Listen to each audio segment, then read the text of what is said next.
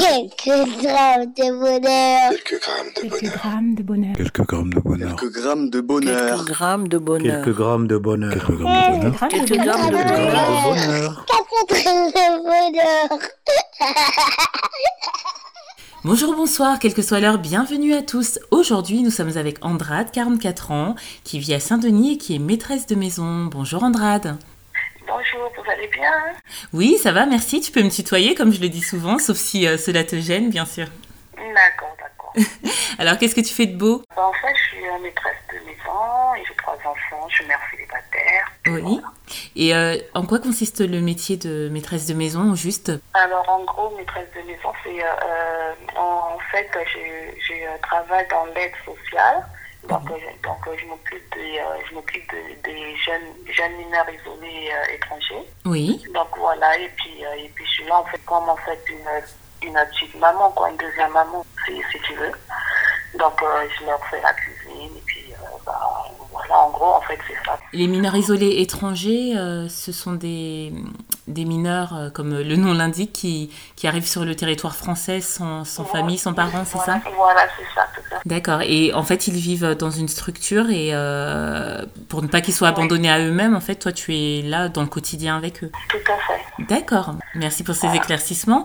Et euh, tu viens de dire que tu avais euh, trois enfants qui ont quel âge, si ce n'est pas trop indiscret? Alors, mon premier est un garçon qui a 17 ans, ma deuxième est, une fille qui, qui va avoir 15 ans bientôt, Oui. et mon troisième, c'est un garçon qui a 13 ans, qui a laissé 13 ans. Waouh, un garçon, une fille, un garçon. C'est le choix du roi, ça. Voilà. voilà. Bah, J'espère qu'ils vont bien en tout cas. Et pour euh, quel bonheur est-ce que tu nous appelles? Est-ce que c'est un lien avec ces trois charmants enfants? Alors, alors, euh, mon, mon bonheur, enfin, c'est faire un peu court. Euh, donc, en fait, c'est que, c'est que récemment, j'étais hospitalisée. Oui. Et euh, donc, donc, en gros, mon séjour à l'hôpital devait euh, se passer que, que en six jours. Mais comme, comme, comment ça, j'ai eu une complication. Donc, du coup, je suis restée 15, 15 jours. Ah oui, plus du double Et, du euh, séjour euh, prévu initial. alors. Voilà, parce que bon, j'ai eu des petits soucis, donc on a dû me garder un peu plus que, que prévu. En fait, ce qui s'est passé, c'est que la première semaine, ça, ça va, bon, ça, ça, ça s'est bien passé, mais c'est après, c'est la deuxième semaine, j'ai été interdit de, de manger et de boire. Oui.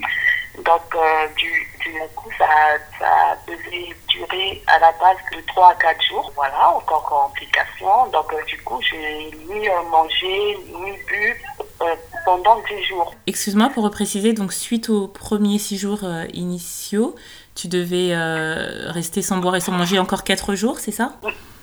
Non, non, en fait, le pre- le premier séjour s'est pas, pas- passé un peu normalement, sans, euh, ça, va, sans, sans complications et tout. Mais euh, c'est parce qu'un jour après, j'ai euh, dû aller encore à l'hôpital suite à une infection que euh, j'ai euh, eu, euh, enfin, que j'ai certainement dû avoir euh, là-bas, je sais pas. Et donc, du coup, euh, ça a eu des complications et tout. Euh, du euh, coup, en fait, j'ai euh, j'ai, euh, été sous sonde euh, gastrique. Donc, c'est très, très désagréable. Ah oui. Enfin, c'est euh, une, euh, euh, une sonde, en fait, qui, euh, qui part euh, du nez jusqu'aux intestins. Du coup, euh, par rapport à ça, c'est interdit de, de euh, manger et de boire. D'accord. Ça devait durer à la base que de 3 à 4 jours, et pas plus. Je résume juste, tu devais être hospitalisé six jours, ça s'est passé relativement bien. Suite à ça, tu es rentré Voilà. chez toi, si je comprends bien. Voilà, une fois chez toi, il y a eu des complications qui t'ont fait repartir et c'est là que tu as été de nouveau hospitalisé, c'est ça? Voilà, c'est ça. Et puis là, j'ai été hospitalisée pour autre chose, en fait, pour une infection que j'ai dû peut-être attra- attraper, enfin, je sais pas, dû à l'opération, enfin, je sais pas du tout. Voilà, donc je suis euh, restée après encore euh, 11 jours à l'hôpital, dont 10 en fait, où j'étais interdit de, de manger et boire. D'accord. Donc du coup, j'étais nourrie avec ça, avec la sonde. Et C'était très pénible. Et, euh, du coup, en fait, mon plus, plus euh, grand bonheur, c'est le jour où le médecin m'a annoncé que je pouvais euh, à nouveau reboire et remanger. Manger encore, on s'en passe, parce que je peux m'en passer. Oui. Mais euh, boire, c'est voilà, c'était vraiment, enfin, c'était vra- vra- vraiment mon plus grand bonheur. Et, voilà. Et euh, le jour où l'infirmière m'a déposé un verre d'eau, c'est comme une, euh, je sais pas comment dire, comme en fait une renaissance, j'ai pas en plus je pleurais de joie parce que j'ai, euh, voilà, parce que j'ai, voilà, j'ai reabusé et tout ça. Donc, euh, Pendant, pendant la période euh, durant laquelle tu avais cette sonde, euh, qu'est-ce qui t'a manqué le plus? Parce que euh, physiologiquement, donc euh, ça t'alimentait, ça te, ça t'hydratait, mais c'était la, la sensation, toi, de boire qui te manquait le plus? Voilà, voilà, c'est ça exactement. La sensation d'avoir, enfin de boire en fait, quoi, de, de boire la vraie, la vraie eau. Oui, et d'être en je santé. sais- Voilà, c'est ça. Je sais que j'étais hydratée, tout ça là, mais c'est, enfin c'est vraiment la, la, la sensation de, enfin de boire quoi en fait. Euh, D'être normal, si on peut dire, parce que ça, Voilà. là, tu étais en situation de, de maladie et c'était c'était concrétisé par le fait que tu aies cette sonde, peut-être.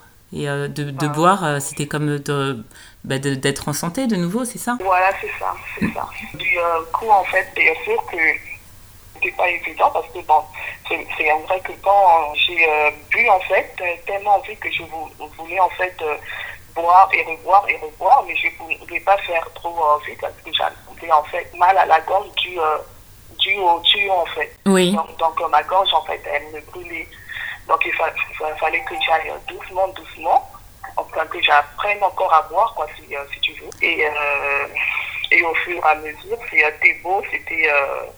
Enfin, c'était une renaissance, c'était un truc qui me manquait, quoi. Je ne peux que le comprendre parce qu'en essayant de me mettre un peu à ta place, et en plus je trouve ton bonheur euh, assez profond parce que, euh, parce que finalement on est tellement habitué à, à faire ces gestes un peu primaires euh, du quotidien de boire, de respirer, que quand on se retrouve dans une situation comme la tienne, on se rend compte que ça n'est pas donné à tout le monde. Et en plus, je, pense par exemple aux gens, à tous les gens sur Terre qui n'ont pas forcément accès à l'eau, comme nous on a accès à l'eau dans tous ces pays développés, voilà.